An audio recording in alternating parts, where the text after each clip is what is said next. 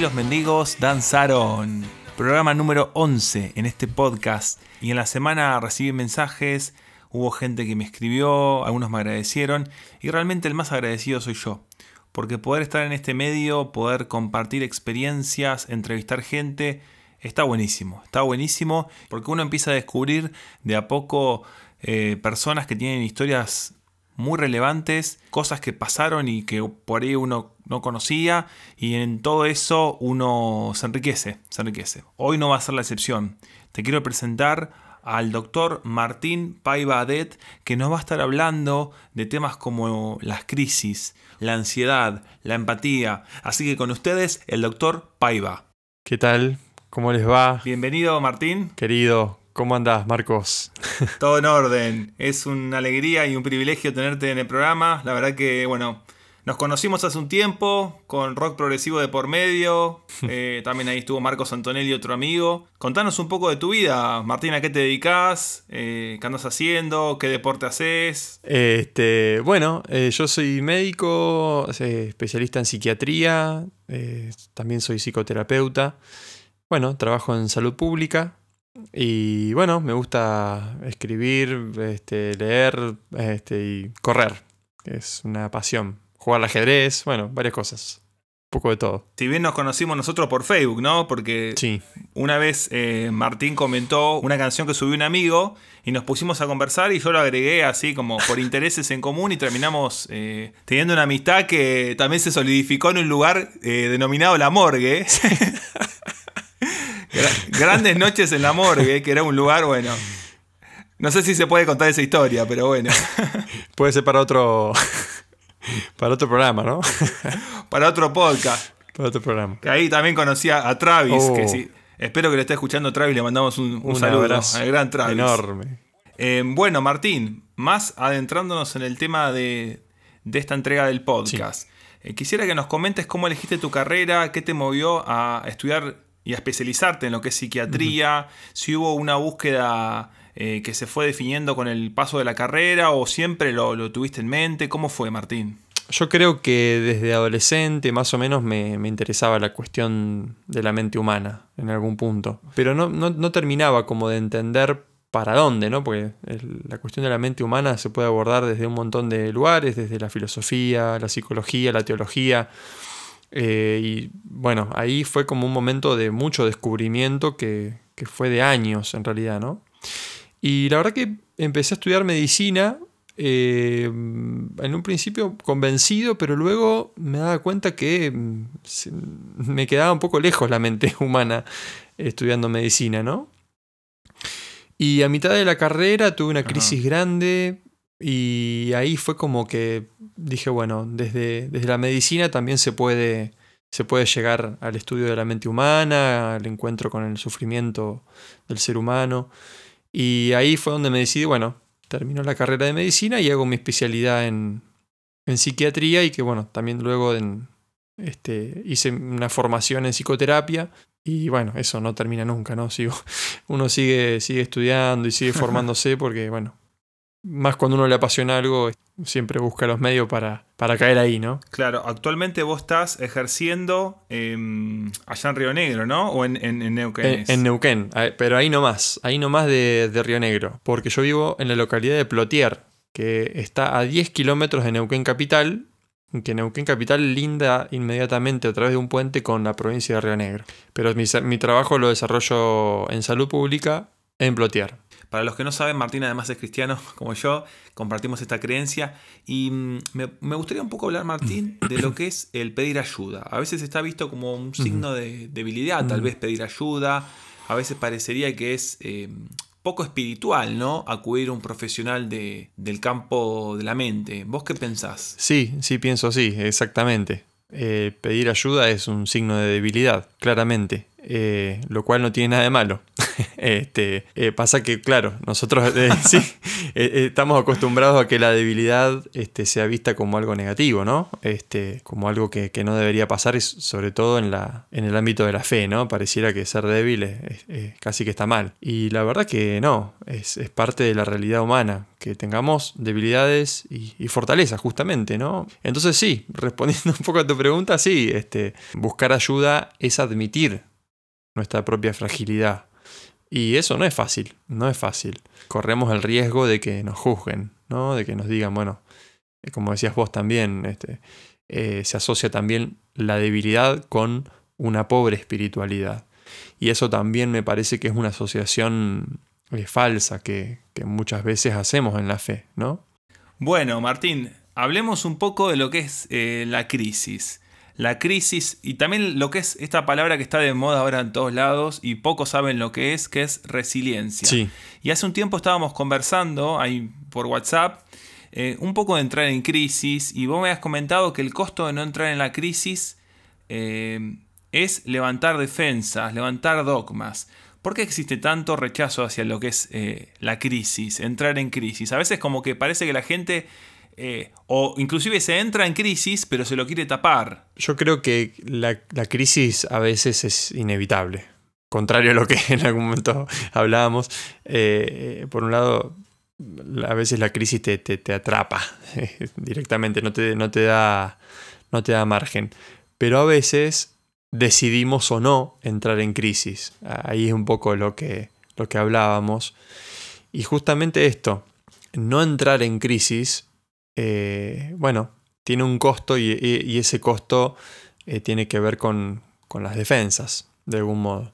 Porque entrar en crisis en realidad es ponerse crítico, que la vida me haga una pregunta muy grande o muchas preguntas que no sé qué hacer, o empezarme yo a hacer preguntas. Entonces, digo, cuando algo en la vida eh, no me empieza a cerrar y me empieza a hacer agua por todos lados, o levanto una defensa impresionante y ando a cuestas con todo eso, o empiezo a criticar y, a, hacerme preguntas, decir, che, para, ¿esto cómo es? ¿Esto es así? ¿Yo quiero esto para mí? ¿Yo creo esto o no lo creo? Y empezar a hacerse cargo es todo un movimiento. Hace un tiempo yo leí que crisis es cambio. ¿Y cómo te parece a vos, eh, Martín, que podemos encontrarle ese potencial positivo eh, en una crisis? O sea, viene la crisis, estamos eh, no sé, en un trabajo en el cual ya no nos sentimos cómodos o en una relación de la que tenemos que salir. ¿Cómo puedo hacer para que la crisis no me abrume y yo poder hacerle frente a esa crisis? Inclusive ahora con esta, eh, este escenario de cuarentena. Mucha gente está entrando en crisis últimamente. ¿Cómo podemos hacer para abrirnos paso tal vez? Me quedé con esta frase que decías vos de crisis es cambio. Yo la reformularía y diría que crisis puede ser cambio, ¿no? Eh, depende cómo lo, cómo lo, aborde, porque puede ser que me quede en una crisis que, siga y se perpetúe, eh, no haya ningún cambio y eso, acarrea muchísimo dolor. Eh, de algún modo, frente a esto, como que, vos decís, no, hay muchos caminos. Por un lado, o acepto eso que estoy viviendo, o hago algo para cambiarlo, o me voy de esa situación. Pero de algún modo yo creo que el primer paso frente a una crisis es aceptar. Eh, aceptar que eso está pasando. Aceptar que eso es lo que estoy pensando. Aceptar que eso es lo que estoy sintiendo. Que estas son las preguntas que tengo. Me parece que ese es el primer paso.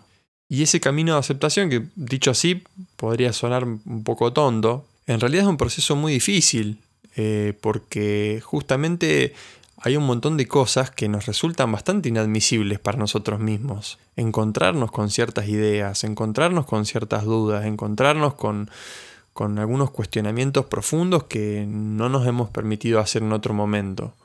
Pero que de golpe la crisis, el momento difícil, hace que esas preguntas emerjan este, casi sin que lo queramos, ¿no?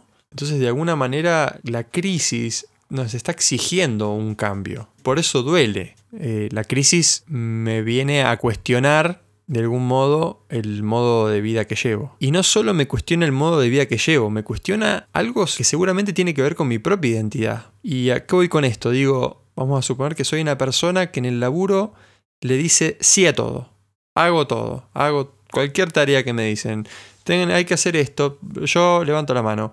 Hay que hacer lo otro, yo levanto la mano. Digamos, ese modo por el cual yo participo en la realidad está íntimamente ligado con algo con lo que me identifico. En ese caso podría ser siempre estoy dispuesto. Que por supuesto es bastante, vamos a decirlo, inconsciente, entre comillas. De golpe, ese tipo, siempre dispuesto, llega a un punto que se quema. Entonces la, la, crisis, y ahí vino la crisis, la crisis me tiene que decir, che, ¿vos estás siempre dispuesto?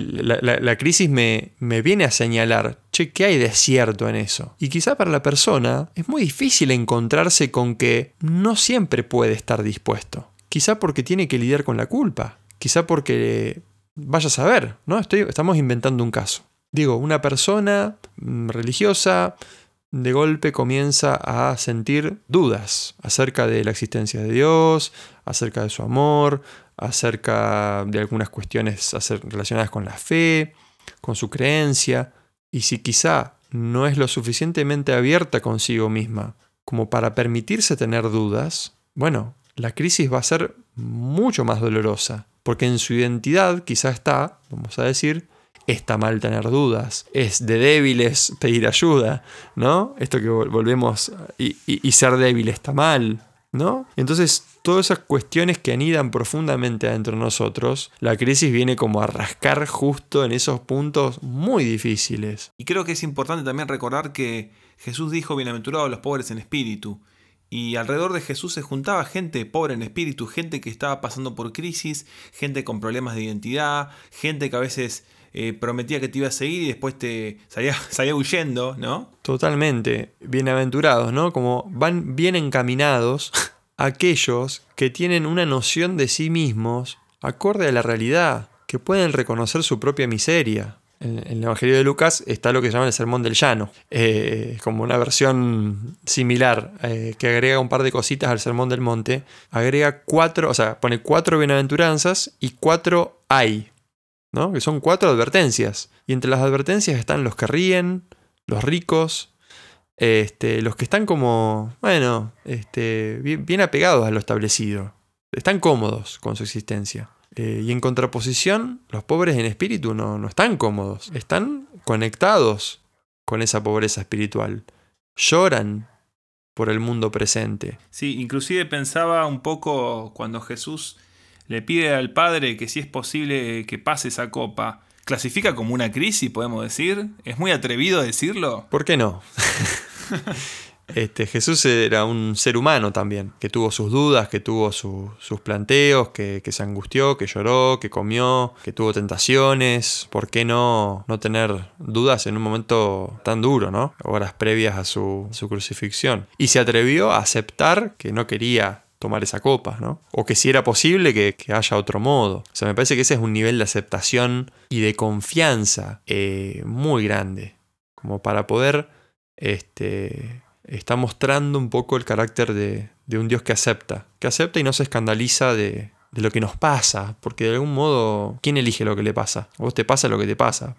Y partiendo de este punto, Martín, sabiendo que la crisis nos va a atacar a todos en algún momento de la vida, podemos decir eh, en qué casos un problema es psicológico o psiquiátrico y en qué casos es espiritual. O sea, ¿existe una línea divisoria clara o es más ambiguo? ¿Vos qué pensás? Bien, bueno, eso es un, punto, un punto de discusión, yo creo que es muy, muy vigente. Hay a grandes rasgos, a grandes rasgos, ¿eh? hay más, pero a grandes rasgos hay cuatro modelos. El modelo más convencional, el más común, sobre todo en, iglesias más tradicionales, es el modelo de consejería bíblica. esto surge más o menos en la década del 70, de la mano de Adams, eh, Jane Adams, eh, él desarrolló lo que llamó consejería exhortativa. Y lo que él eh, postula de algún modo es que los conflictos psicológicos, que él estaría en contra de, la psicología de plano casi, se deben al pecado.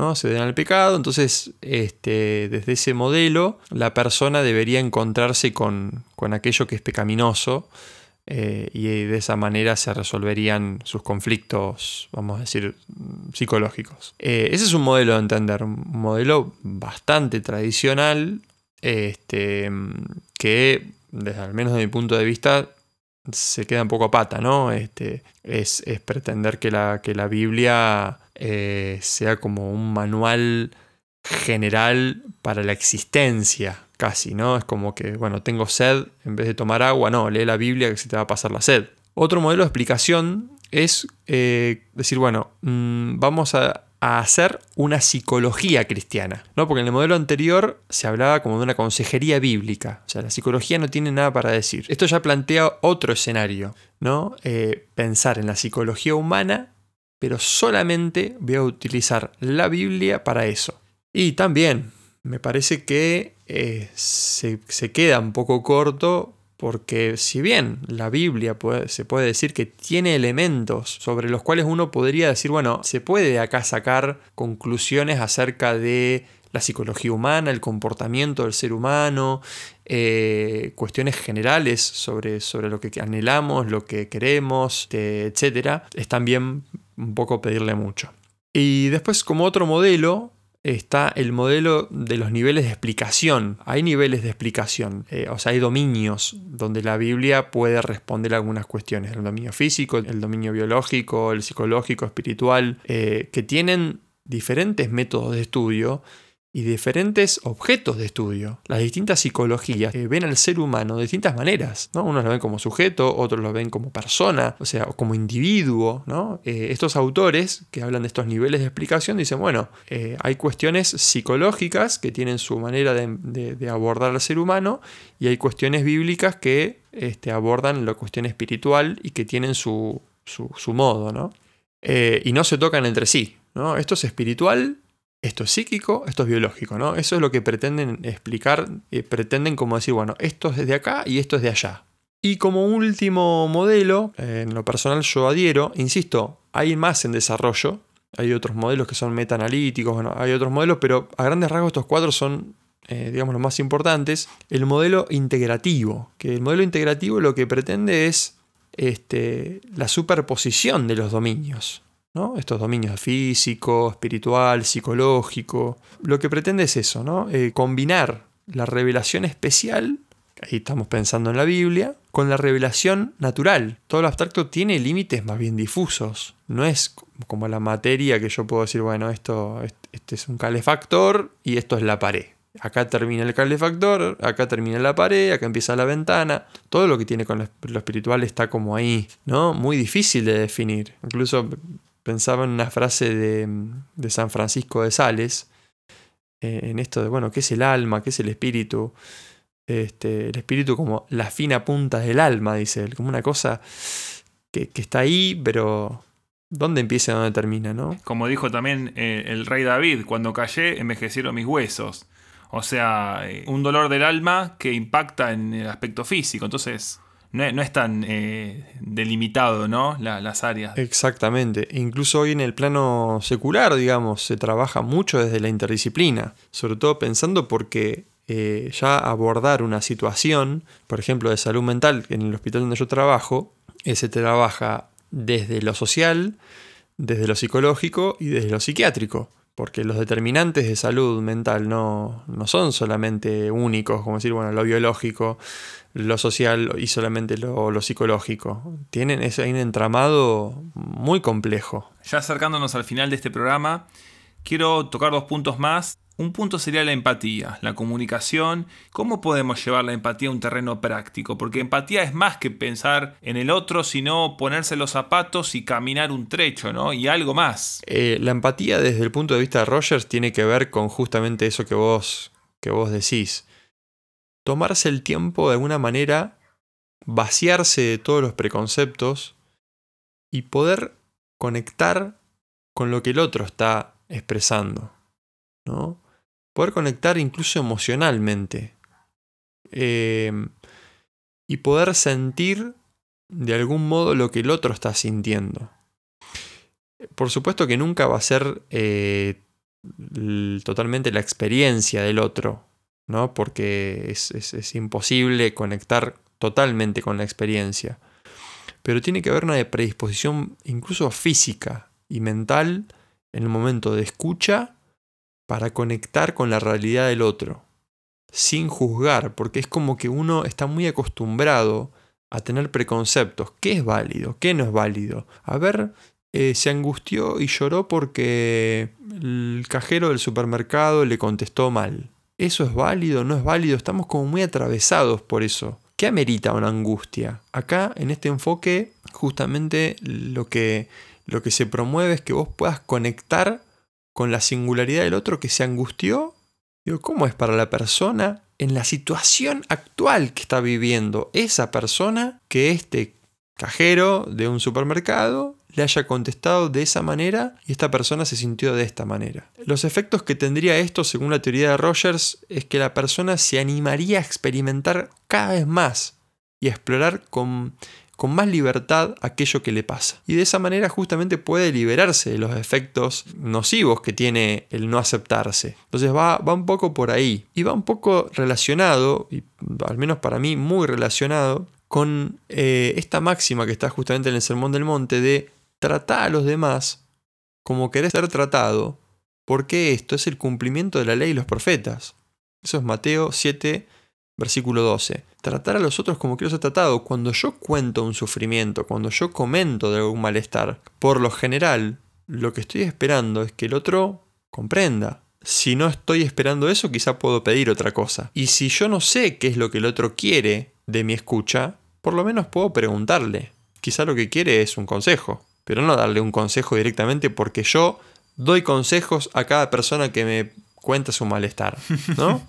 Eso es otro. eso es muy típico. Totalmente, totalmente. Por eso me, llamó la atención en su momento cuando eh, esto que comentaba antes de Adams y su consejería exhortativa, ¿no? Como si todo lo que necesitáramos nosotros es que nos, nos, den información. Lo que vos necesitas es hacer esto. Eh, y ya está probadísimo que muchas veces la información no es lo que necesitamos. En la cajita de los cigarrillos eh, que se venden en Argentina, eh, hay una fotito que dice este, fumar produce cáncer, eh, fumar produce este, problemas pulmonares. Y sin embargo, las personas siguen fumando. O sea, no, no, no pasa por ahí. No pasa por ahí la. digamos, muchísimas veces no pasa por ahí. A veces, bueno, fenómeno, la información puede hacer cambios en algunos ámbitos, es, es importante, muy importante, pero cuando tiene que ver con algo que me está pasando profundamente, existencialmente, la información muchas veces se queda muy a pata. Lo que necesito es, por lo menos, encontrarme con qué me pasa. Y el otro, si va a dar un consejo, si va a dar... Me parece sabio poder estar como bien informado, conocer más de lo que le pasa al otro. Y no enseguida, la primera, el primer silencio que hace el otro, ya introducir algo de afuera y ponerse en un lugar de saber, eh, decir, no, vos tenés que hacer esto. Bueno, Martín, y como último punto, estamos en un tiempo de ansiedad donde la gente por ahí quiere tomar alguna decisión em, y se agolpan los pensamientos. ¿Cómo podemos cuidar la mente? ¿Cómo podemos canalizar esa ansiedad y, ser sabios en las elecciones que tenemos que tomar?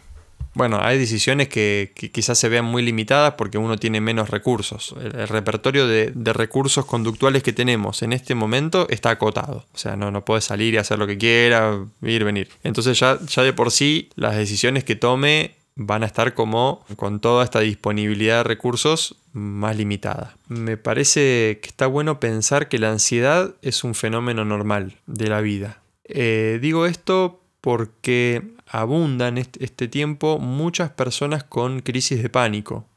Crisis de pánico y angustia es una demanda que ha crecido mucho en el contexto de la pandemia. Por supuesto, agravamiento de algunos, eh, algún padecimiento psíquico aumentó también. Pero sí, muchos han hecho debuts de crisis de ansiedad y algunos han llegado al trastorno de pánico. A mí me parece que hay algo que, que como cultura tenemos que desandar, que es el miedo al miedo, ¿no? Al miedo a la ansiedad. La ansiedad vista como algo malo, como algo anormal y como algo peligroso, como algo peligroso, ¿no? La ansiedad me va a matar. Está este concepto muy arraigado en la cultura de que no, no le digas esto porque le vas a dar un disgusto, ¿no? Pensando en personas mayores, ¿no? Y que se va a morir. No solamente el disgusto eh, le va a causar un malestar, sino que se va a morir por eso. eh, se murió del disgusto, ¿no? Frases que, están como muy metidas en la cultura y que, bueno, nos hacen mucho daño. A mí me parece que, eso es, es, muy importante. La ansiedad es normal, es parte de la vida. Tener momentos donde me quedo sin aire, donde empiezo a hiperventilar, donde el corazón late muy rápido, donde siento palpitaciones, siento hormigueo en los brazos. Estoy describiendo algunos síntomas que son muy comunes de una ansiedad muy molesta, ¿no? Son algo propio de la vida, ¿no? Propio de la vida, una respuesta frente a algo que nos resulta peligroso, amenazante, eh, la crisis, etc. Eh, en esos momentos, mm, lo que algo como algo bien, bien práctico, parece muy bueno poder sentarse y poder respirar. Sí, bueno, sí, yo respiro todo el tiempo. ¿Cómo poder respirar? Poder hacer una respiración eh, bien prolongada, metiendo el aire bien, bien, bien profundamente, inflando bien la panza como si fuera un bombo, y luego alargar el aire muy despacio y focalizar la atención en justamente en la respiración. Eh, en términos físicos, fisiológicos, ya eso poder hacerlo por lo menos, por lo menos, estoy hablando un minuto reloj, ya va a dar una sensación física de un poco más de, eh, de calma. Por supuesto que acá no vamos a buscar la calma a toda costa, porque muchas veces las personas eh, están experimentando esa ansiedad porque están viviendo alguna situación adversa.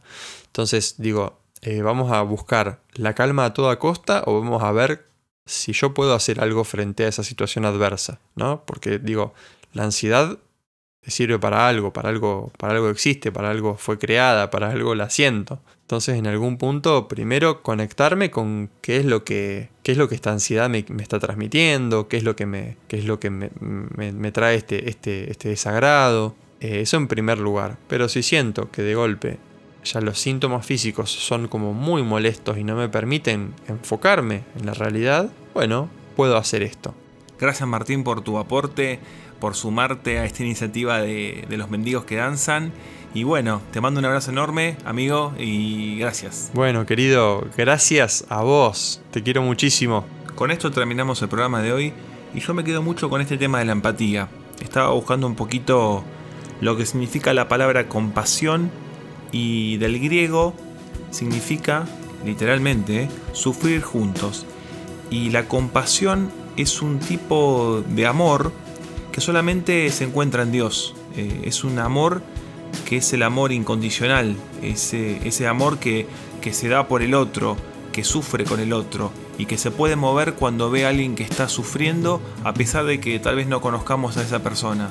Y ese es el corazón de Cristo, ¿no? El corazón de alguien que ama de forma incondicional y a pesar de.